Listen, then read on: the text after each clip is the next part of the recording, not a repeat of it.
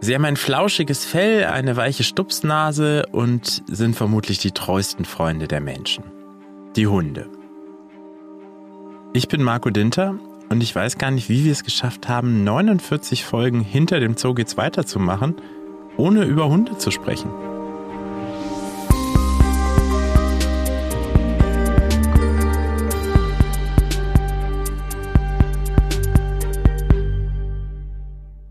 Nach einer inoffiziellen Zählung kommen, zumindest bei uns bei der ZGF, auf fünf Mitarbeitende mindestens ein Hund. Und einige davon sind sogar oft im Büro als Feelgood Manager oder Nervensäge unterwegs. Damit ihr wisst, von wem ich spreche, nenne ich mal hier zwei, drei Kandidatinnen. Poppy ist eine handliche Promenadenmischung aus Dackel und Chihuahua. Seit Jahren fester Bestandteil in unserem Kommunikationsteam und meistens unter ihrer Kuscheldecke zu finden – äh, wo dann nur so eine kleine braune Schnauze rausschaut. Aber wenn die Kirchenglocken läuten, dann wird sie zum Wolf und äh, heult, dass man sich die Ohren zuhalten möchte. Gracie ist ein Labrador, die aussieht, als wäre sie aus dem Kinderbuch gesprungen. Großer Kopf, weiches Fell, Hundeblick und man kann sie kraulen, bis das Fell ausfällt. Und Nika ist deutlich kleiner und wuselt beim Mittagessen meistens zwischen den Tischen rum, um zu gucken, ob nicht vielleicht eine Kleinigkeit runtergefallen ist. Ich glaube, die meisten von euch werden mir zustimmen, so ein Tier bereichert das Leben und natürlich auch unsere Arbeit. Wir haben uns mittlerweile aber so an diese domestizierten Hunderassen gewöhnt, dass wir die wilden Hundearten schnell mal vergessen. Deswegen machen wir heute in unserer 50. Folge eine für Hundefreunde.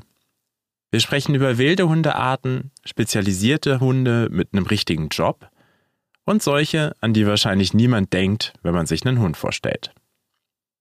Los geht's aber erstmal mit ein bisschen Sachunterricht. Ich hatte schon länger keine Infobox mehr und habe mir zur 50. eine gewünscht. Deswegen starten wir mal gleich mit einer. Sabrina, du als Stimme der Wissenschaft, was ist denn ein Hund? Ja, hallo Marco. Ja, was ist ein Hund?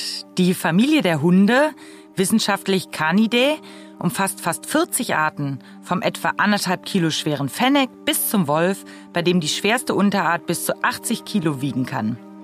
Zu den Hunden zählt man die echten Hunde, also zum Beispiel Wolf, afrikanischer Wildhund und die Schakale, und die echten Füchse, wie Rotfuchs, Polarfuchs oder Löffelhund. Hunde sind Säugetiere. Sie haben also ein Fell und säugen ihre Jungtiere mit Milch. Außerdem sind Hunde Raubtiere, also in erster Linie Fleischfresser. Bei manchen Arten weicht das allerdings ein bisschen ab. Ursprünglich fehlten sie in Australien, der Antarktis und einigen Inseln wie Madagaskar und Neuguinea. Doch mit dem Menschen haben Haushunde mittlerweile alle Kontinente besiedelt.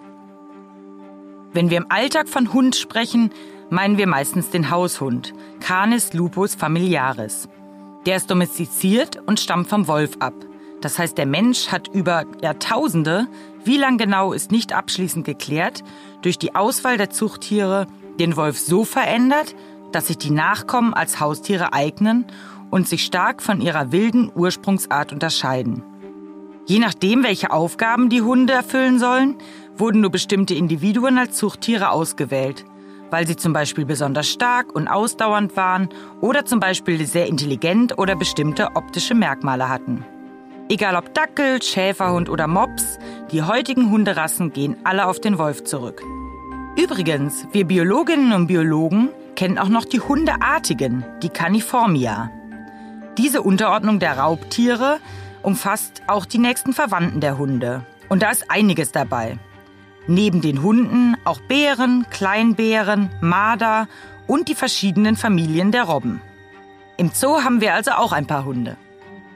Im Frankfurter Zoo gibt es auch richtig wilde Hunde, zumindest dem Namen nach. Die schauen wir uns jetzt mal gemeinsam an und klären mal, wie wild die denn tatsächlich sind.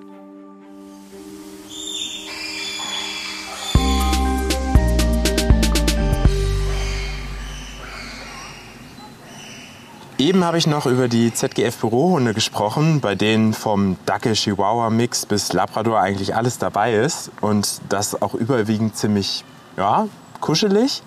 Jetzt bin ich im Zoo unterwegs und die Tiere, über die ich jetzt sprechen möchte, die, vor denen wir jetzt stehen, die sind Nomen est omen eher ziemlich wild, nämlich die afrikanischen Wildhunde. Wie wild, das weiß mein Kollege Michael Walter, der Revierleiter. Hallo Michael, schön, dass du da Hallo. Wir packen euch natürlich wie immer ähm, auch noch Bilder in die Shownotes, aber die beiden, die jetzt hier stehen, sind so na, zwischen Knie und Hüft hoch, würde ich sagen. Also so etwa wie ein, ein deutscher Schäferhund vielleicht.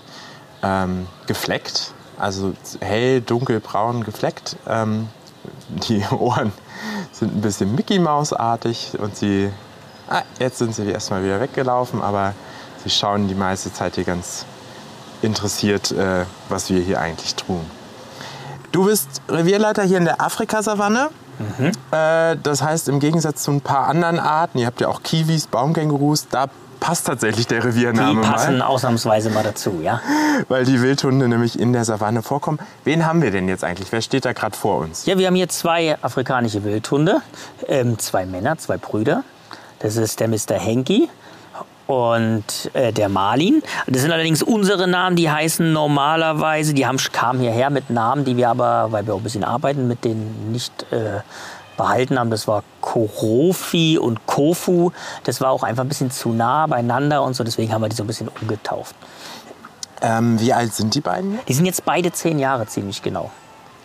Okay, und äh, ich habe es eben schon ein bisschen angeteasert, die kommen ursprünglich aus der Savanne, aber wo genau kommen die eigentlich vor? also so Ostafrika, also ursprünglich hatten sie, ich sag mal, in den Savannen südlich der Sahara. Das ist heutzutage leider natürlich nicht mehr so.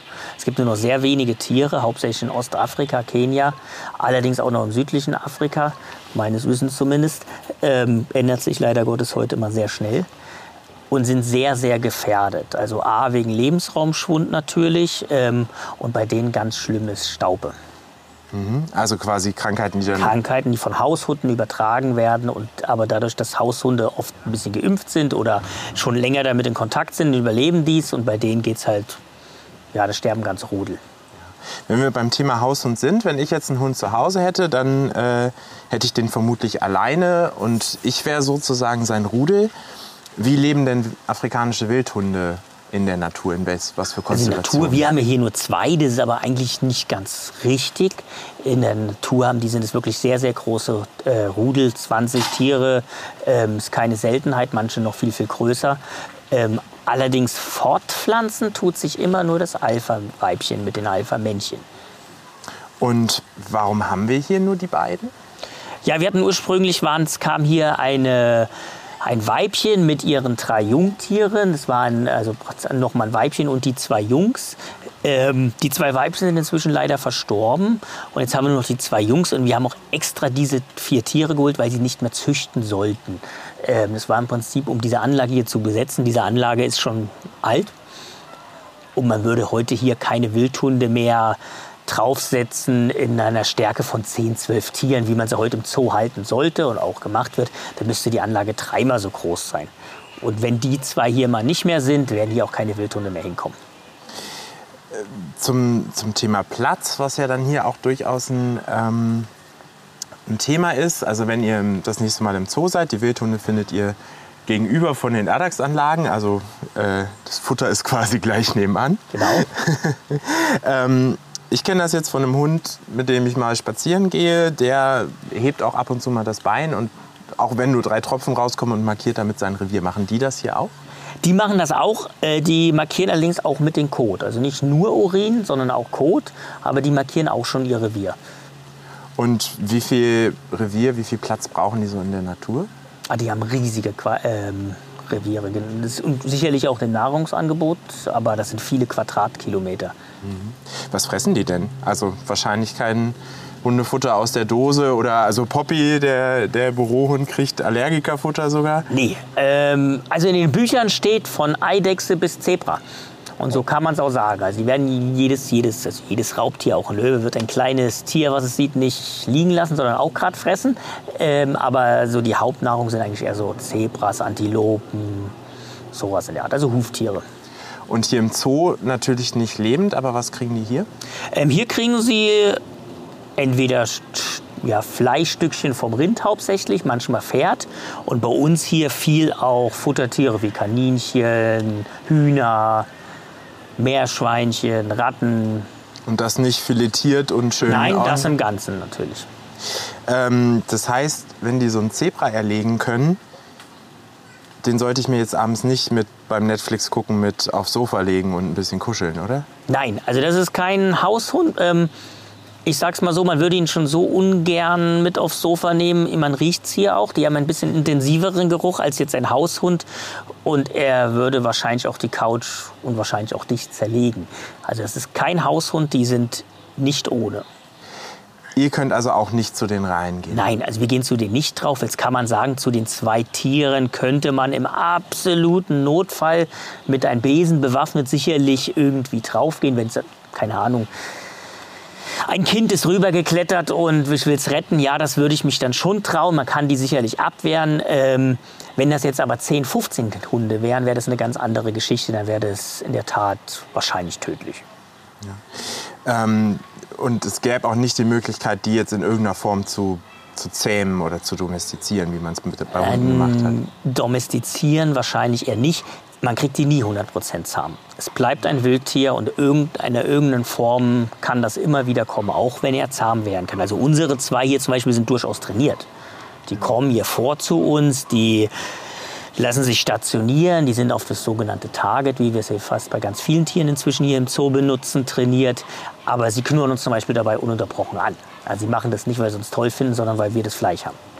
Äh, was ist ein Target? Kannst du das kurz erklären? Ein Target ist im Prinzip ähm, ein Stock, der auf einer Seite meistens in irgendeiner Form markiert ist. Und die Tiere gehen dort mit der Nase ran oder auch mit der Pfote, kann man verschiedensten machen. Und das, dafür gibt es dann eine Belohnung und das lernen die und dadurch können wir sie steuern.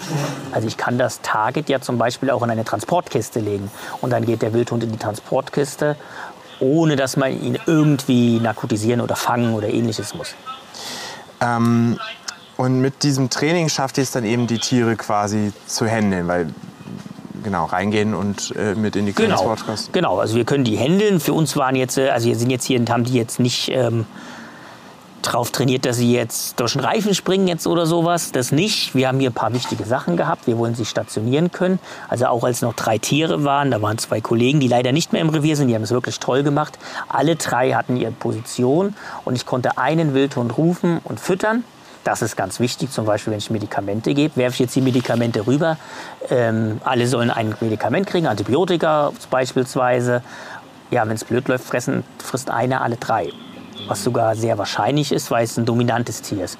Und das ist so, dass wir das schon geben können. Der eine wartet, weiß ich, wenn ich hier warte, kriege ich auch und ich kann es geben.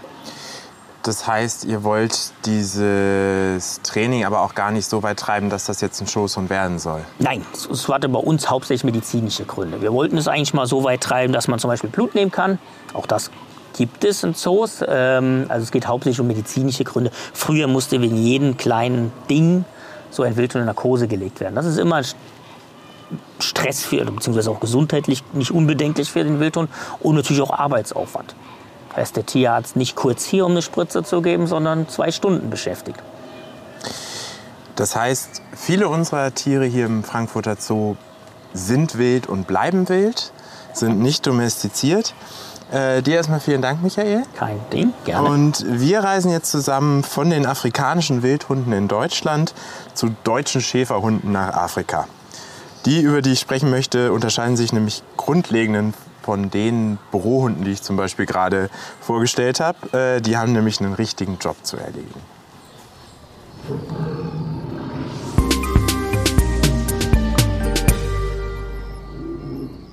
Hi Benny und Joyce. Vielleicht könnt ihr euch ja zu Beginn einfach dem Publikum mal selbst vorstellen. Okay, so I'm Benjamin van Sale. I'm the Specialist Canine Technical Advisor for Frankfurt Zoology Society. Okay, also ich bin Benjamin van Zyl. Ich bin der Hundeexperte bei der Zoologischen Gesellschaft Frankfurt in North Luanga in Sambia. Ich berate und unterstütze die Teams bei der Arbeit mit Spürhunden. Yes, uh, my name is Chiruba Joyce B. Mein Name ist Joyce Chiruba. Ich arbeite für das Department of National Parks and Wildlife und die K9 Unit, also die Spürhundestaffel der ZGF. Ich bilde Hunde und Hundeführer aus. Das Department of National Parks and Wildlife ist die zuständige Behörde in Sambia, die sich um die Naturschutzgebiete kümmert. Ich arbeite ja in Frankfurt am Main. Mein Arbeitsplatz ist umgeben von Wolkenkratzern und anderen Gebäuden. Der Zoo liegt direkt vor der Tür. Wie sieht denn euer Arbeitsplatz aus? Our workplace is, is fantastic. It's um, situated in the middle of the national park, which is 4,600 square. Unser Arbeitsplatz ist fantastisch. Er liegt mitten im North Luanga Nationalpark, der 4600 Quadratkilometer groß ist. Mit den umliegenden Wildnisgebieten reden wir von etwa 22.000 Quadratkilometern. North Luanga ist auch die Heimat der einzigen Spitzmaulnashörner in Sambia. Hier betreibt die ZGF ein umfangreiches Landschaftsschutzprogramm. 22.000 Quadratkilometer. Wir müssen sowas ja immer ein bisschen in Relation setzen und da ist das Saarland ja quasi der Standard. Also etwa neunmal das Saarland, sechsmal Mallorca oder 41 mal der Bodensee, je nachdem, wo ihr Urlaub macht. Also ein riesiges Gebiet. Was macht die ZGF dort genau? Okay, so as it is over here, there's quite a lot of community-based work um, for the in North Luanga arbeiten wir viel mit den Menschen aus den Gemeinden, die um das Schutzgebiet leben. Wir arbeiten an der Erhaltung der Wildnis- und Wildtiere, bilden Parkranger aus, machen Umweltbildung und fördern den nachhaltigen Tourismus. Und wir unterstützen die sambischen Behörden beim Park- und Artenschutz, das seit fast vier Jahrzehnten. Dazu gehört heute auch die Ausbildung von Spürhunden. Hier in Deutschland halten sich ja viele Menschen Hunde als Haustiere. Die sitzen mit ihnen auf der Couch oder flitzen durchs Feld, holen Stöckchen oder andere Spielzeuge. Was machen die Hunde im Nationalpark? Wie setzt ihr die Tiere da ein? Uh, for us, it's different from the way you give dogs that side. For us in Zambia, dogs are Ah, bei uns ist es anders, als wenn ihr Hunde haltet. In Sambia setzen wir sie für eine Menge Dinge ein. Sie arbeiten als Spürhunde. Wir gehen mit ihnen in die Dörfer und führen Einsätze durch. Wir brauchen sie auch für Straßensperren. Sie sind eine große Hilfe, denn ein Hund kann ein Fahrzeug oder ein Haus in wenigen Sekunden durchsuchen. Bei einem Menschen würde das sehr viel Zeit in Anspruch nehmen. Aber mit der Einführung von Hunden im North Luanga Nationalpark wurde es für uns einfach. Wir sind effizienter und können gezielt Autos und Häuser durchsuchen, in denen sich vermutlich etwas Illegales befindet, wie Bushmeat oder Waffen. Die Hunde zeigen uns das an. Wir setzen Hunde auch zum Aufspüren ein, vor allem um Wilderer zu finden. Und welche Hunderassen haltet ihr? Okay, so we've, we've got a, um, got a couple of German Also, wir haben ein paar deutsche Schäferhunde, belgische Malinois und eine Labrador Beagle Kreuzung. Wie kommen die denn mit dem afrikanischen Klima zurecht? Yes, uh, so it, it's quite uh, hot over here in the dry season. Um, also in der Trockenzeit ist es hier ziemlich heiß. Die Temperaturen erreichen über 40 Grad Celsius. Das ist aber zu verkraften und die Hunde sind inzwischen an die Hitze gewöhnt. Wir müssen trotzdem gut auf die Hunde aufpassen. Sie sind sehr ehrgeizig und würden bei längeren Patrouillen bis zur totalen Erschöpfung arbeiten. Verrückt. Und wie trainiert ihr die Tiere? Kannst du mir so ein bisschen einen Einblick in die, ich sag mal, Hundeschule geben? Yeah, so normally what we do over here is we buy partially trained dogs Um Normalerweise kaufen wir teilausgebildete Hunde, weil es sehr viel Zeit kostet, einen Hund von Grund auf auszubilden. Wir holen die Hunde meist aus Südafrika. Dort wurden sie bereits auf drei Gerüche trainiert. Die Tiere kommen in Lusaka, der Hauptstadt von Sambia, mit dem Flugzeug an. Dort bleiben sie einige Zeit und werden tierärztlich untersucht. Dann bringen wir sie mit dem Auto nach North Luanga. Das sind knapp 1000 Kilometer, eine ziemlich lange Strecke. Hier kommen sie dann zur Hundestaffel. Erstmal müssen sie sich akklimatisieren, sich an den afrikanischen Busch gewöhnen. Die Hundestaffel hat ihr Quartier direkt neben der Landebahn mitten im Nationalpark. Also gehen wir mit den Hunden auf der Landebahn auf und ab. Dort haben die Hunde den ersten Kontakt zu Wildtieren, wie zum Beispiel Elefanten, Impalas oder Zebras. Dort können wir schnell einschätzen, ob die Hunde für die Arbeit im Busch geeignet sind. Sie sollten zum Beispiel nicht versuchen, die Tiere zu jagen. Nach etwa anderthalb bis zwei Wochen beginnen wir dann mit dem eigentlichen Training. Wir beginnen mit den drei Gerüchen, die Sie schon kennen, und fügen dann weitere Gerüche hinzu. Derzeit sind einige unserer Hunde auf 52 unterschiedliche Gerüche trainiert. Die meisten haben mit Wildtieren oder Tierprodukten zu tun. Sie erkennen aber auch Waffen, Schießpulver, Munition oder einige Holzprodukte. Kannst du mir ein paar Beispiele von den Tiergerüchen nennen? Yeah, so animals would be like elephant, ja, genau. Zum Beispiel Elefantenfleisch oder Elefantenschwanz, Buschfleisch, Nashornhorn, Schuppentiere, verschiedene Katzenfälle, Antilopenfälle oder Schildkröten. Und Joyce, du bist Hundeführerin, du gehst also mit dem Hund auf Patrouille oder zu einem Auto und lässt das Tier nach illegalen Gegenständen suchen. Wie zeigen die Hunde denn an, dass sie was gefunden haben? Bellen die einfach? Uh, for our dogs, they don't bite or they don't bark, anything like that. Unsere Hunde bellen oder beißen nicht oder so etwas. Wenn der Hund etwas entdeckt, auf das er trainiert wurde, setzt er sich hin. Durchsucht man zum Beispiel ein Auto, beginnt man dort, wo häufig Schmuggelware versteckt wird. Entdeckt der Hund etwas, merkt man es als Trainer meistens schon an seinem Verhalten, bevor er es anzeigt. Aber den Tieren wird antrainiert, dass sie sich hinsetzen, wenn sie etwas Verdächtiges in der Nase haben. Und wie belohnst du ihn, wenn er was gefunden hat? No, we have calls. They, Wir haben etwas wie einen Ball. Nachdem der Hund sich hingesetzt hat, lassen wir ihn los und lassen ihn spielen, damit er sich gut fühlt. Wie werde ich denn Hundeführer? Gibt es dafür eine bestimmte Ausbildung? Mm, uh, Es gibt eine Ausbildung für Hundeführer. Wenn die Einheit Leute braucht, gibt es eine Ausschreibung und ein Auswahlverfahren. Wenn man es besteht, gibt es eine achtwöchige Ausbildung. Dabei lernst du eine Menge. Nach dieser Zeit darf man an Einsätzen teilnehmen und andere Hundeführer begleiten. Wie viele Männer und Frauen sind denn derzeit in der Einheit tätig? Zurzeit haben wir 14 Hundeführer, vier Männer und zehn Frauen. Wir haben auch eine Rangordnung für die Hundeeinheit. Joyce ist eine der ersten zertifizierten Hundetrainerinnen in Sambia. Und wir haben einen weiteren Ausbilder namens Sam. Dann haben wir noch leitende Hundeführer und normale Hundeführer. Die Stufe hängt davon ab, wie gut jemand ausgebildet ist und wie viel Erfahrung die Person hat. Kommst du denn aus der Gegend um North Luanga, Joyce? Yes. Uh, me, I'm from the. Ja, ich komme aus dem North Luanga Nationalpark. Normalerweise beschäftigen wir Leute aus der Umgebung des Parks, aus den Pufferzonen. In diesen sogenannten Game Management Areas gibt es vier Chiefdoms und ich stamme aus einem von ihnen.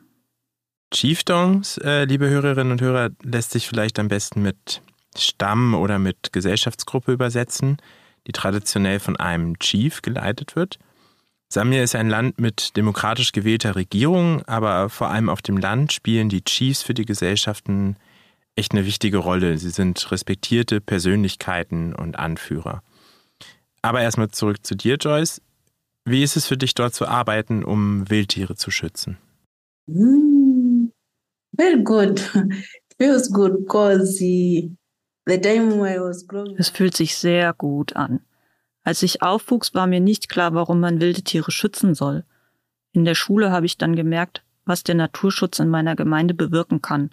Heute bin ich ein Teil davon. Das ist ein gutes Gefühl. Wenn du auf Patrouille Häuser oder Autos durchsuchst und die Hunde was finden, was passiert dann mit den Verdächtigen? Ah, Die Hundestaffel arbeitet nicht allein. Sie wird immer von einem Sicherheitsteam begleitet. Wenn die Hunde etwas Verdächtiges entdecken, rufen die Hundeführer das Sicherheitsteam zur Hilfe. Sie kümmern sich dann um alles weitere. Je nachdem, was gefunden wurde, kommen die Verdächtigen dann vor ein Gericht. yeah, t- okay, so you, you just rectify that a little bit. Ich kann ja noch ergänzen, Joyce und die Hundeführer brauchen eigentlich keine Polizei als Begleitung, aber sie haben die Hunde dabei und da ist es schwierig, gleichzeitig eine Verhaftung durchzuführen. Sobald ein Hund etwas anzeigt, bekommt das Tier seine Belohnung und der Hundeführer kümmert sich um das Tier. Erinnert ihr euch an sehr interessante Aktionen mit den Hunden? I'll, I'll, I'll tell a story and then Joyce can tell a story. Um, Ich erzähle mal eine Geschichte und dann kann Joyce noch eine Geschichte erzählen. Einige unserer Hundeführer waren bei einer Hausdurchsuchung und während sie mit den Hunden arbeiteten, kam jemand von außerhalb des Hauses und schoss auf unsere Hundeführer. Zum Glück für die Hundeführer hatten wir einen Hund dabei, der auf Mantrailing, also auf das Verfolgen von menschlichen Spuren trainiert war. Der Schütze hatte eine Vorderladerwaffe und konnte nur einmal schießen. Nach dem ersten Schuss ließ er die Waffe fallen und rannte weg. Getroffen wurde zum Glück niemand. Doch die Hundeführer warteten ein wenig und nahmen dann die Verfolgung auf. Der Hund war ihm auf der Spur. Er hat erst die Waffe gefunden, die haben wir dann sichergestellt. Später dann hat er den Mann bis zum Fluss verfolgt. Leider konnte dieser mit dem Boot entkommen. Aber etwa eine Woche später konnte der Täter tatsächlich verhaftet werden. Es gab auch ein paar erstaunliche Funde mit früheren Hunden. Ein Hund hat einmal eine Waffe in einem Bienenstock gefunden, was fantastisch ist. Außerdem fand einer unserer Hunde vergrabenes Elfenbein. Das war für uns in North Luanga ein ziemlich bedeutender Fund. Ah, for me, one of the most interesting part of my job was. Für mich war mein erster Tag einer der aufregendsten, denn schon bei meinem ersten Einsatz schlug der Hund an und ein Verdächtiger konnte verhaftet werden. Sowas gab es bis dahin noch nicht, dass eine Frau an einer Verhaftung beteiligt ist. An den Einsatz kann ich mich noch gut erinnern. Wir waren an einem Haus und die Besitzer beteuerten, nichts zu verstecken. Allerdings machen das die meisten, die verdächtigt sind. In solchen Fällen erwidern wir immer, wenn das stimmt, sind wir auch ganz schnell wieder weg.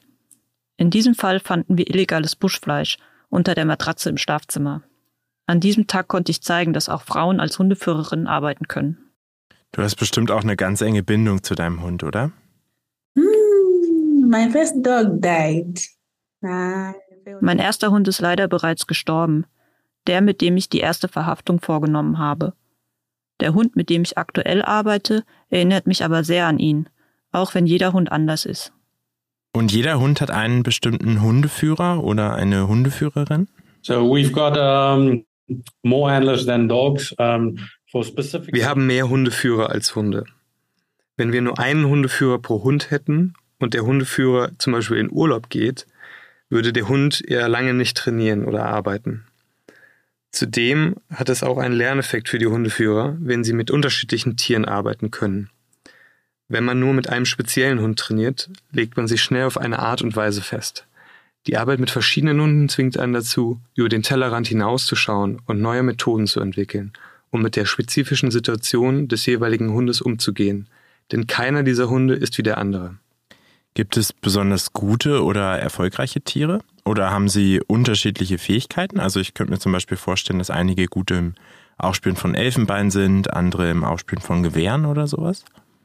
So yeah, so our dogs are quite successful in in, in all targets. Um, there might be a small difference. Alle Hunde sind bei allen Gerüchen sehr erfolgreich. Bei einigen Hunden mag es kleine Unterschiede geben, aber die Hunde unterscheiden sich nicht grundsätzlich. Viel hängt auch von der Erfahrung des Hundes ab.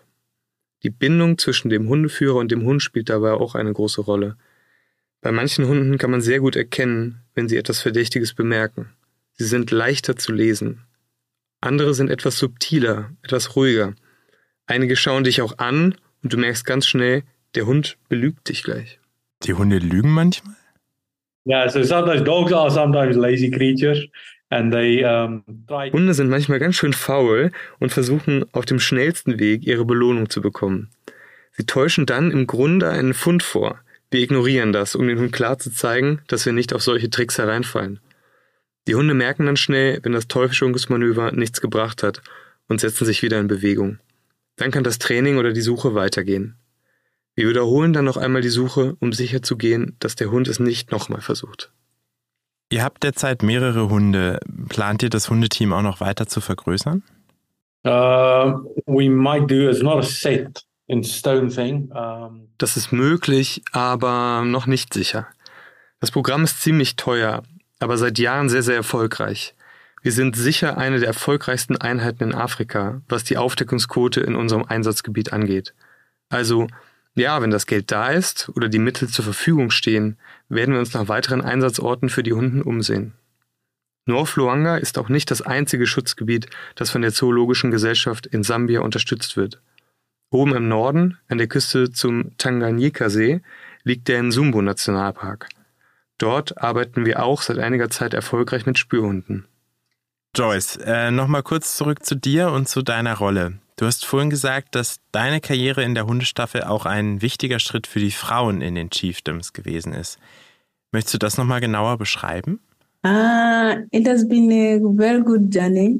Es war bisher eine tolle Entwicklung. Es gab Höhen und Tiefen, aber für mich persönlich war es gut. Ich fühle mich heute ein bisschen als Vorbild, besonders für junge Frauen, wenn es um Naturschutz geht. Als ich angefangen habe, war es noch viel schwieriger, als Frau in der Community akzeptiert zu werden oder hier im Nationalpark als Scout zu arbeiten. In der Gemeinde gab es Vorbehalte. Oh, die arbeitet im Park, Da muss man viel über die Wildtiere wissen, das geht doch nicht. Ich habe eben einen klassischen Männerjob übernommen. Am Anfang waren alle Chiefs, die um den Park ihre Gemeinden anführen, skeptisch. Sie haben gesagt, das ist doch nicht normal. Es gab viele Vorbehalte und auch Missverständnisse. Das Mindset ist hier anders. Manche hatten einfach Angst und haben geglaubt, Frauen bringen Pech. Wenn etwas im Park passiert, war bestimmt die Frau schuld, haben sie gesagt. Sowas in der Art. Aber mit der Unterstützung von Benny und dem ZGF-Projekt die mit den Gemeindemitgliedern gesprochen haben, haben sich die Dinge verändert. Es gab gemeinsame Treffen, wir haben darüber gesprochen, dass Frauen genauso stark und mutig sein können wie Männer. Wenn ein Mann 50 Kilometer laufen kann, dann kann eine Frau das auch. Und dann ging es einfach Schritt für Schritt nach vorne. Hier haben mich alle unterstützt, die Projektmitarbeitenden, die Projektleitung. Sie haben mir auch das Selbstvertrauen gegeben, mich motiviert und gesagt, unterschätz dich nicht, du bist fit, intelligent und stark, du schaffst das. Natürlich hatte ich meine Zweifel, soll ich das wirklich machen? Aber sie haben mich immer weiter gepusht und ich habe dann angefangen, nachdem der Chief sein Okay gegeben hatte. Dann ging das Training los. Drei Monate hat es gedauert. In der Zeit lernt man unglaublich viel. Wir sind dann zu einer Ranger-Schule im Kafue Nationalpark. An meinem ersten Tag habe ich dort ein Schild gesehen, Train hard, work easy. Da sind die Zweifel wieder hochgekommen. Vielleicht wird das Training ja zu hart für mich? Aber ich bin dran geblieben. Ab dem zweiten Tag wird es leichter. Nach zehn Tagen gab es die ersten Prüfungen. Und ich war die Beste. Das war total verrückt.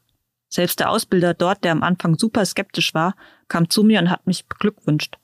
Ich wusste doch, du schaffst das, hat er mir dann gesagt.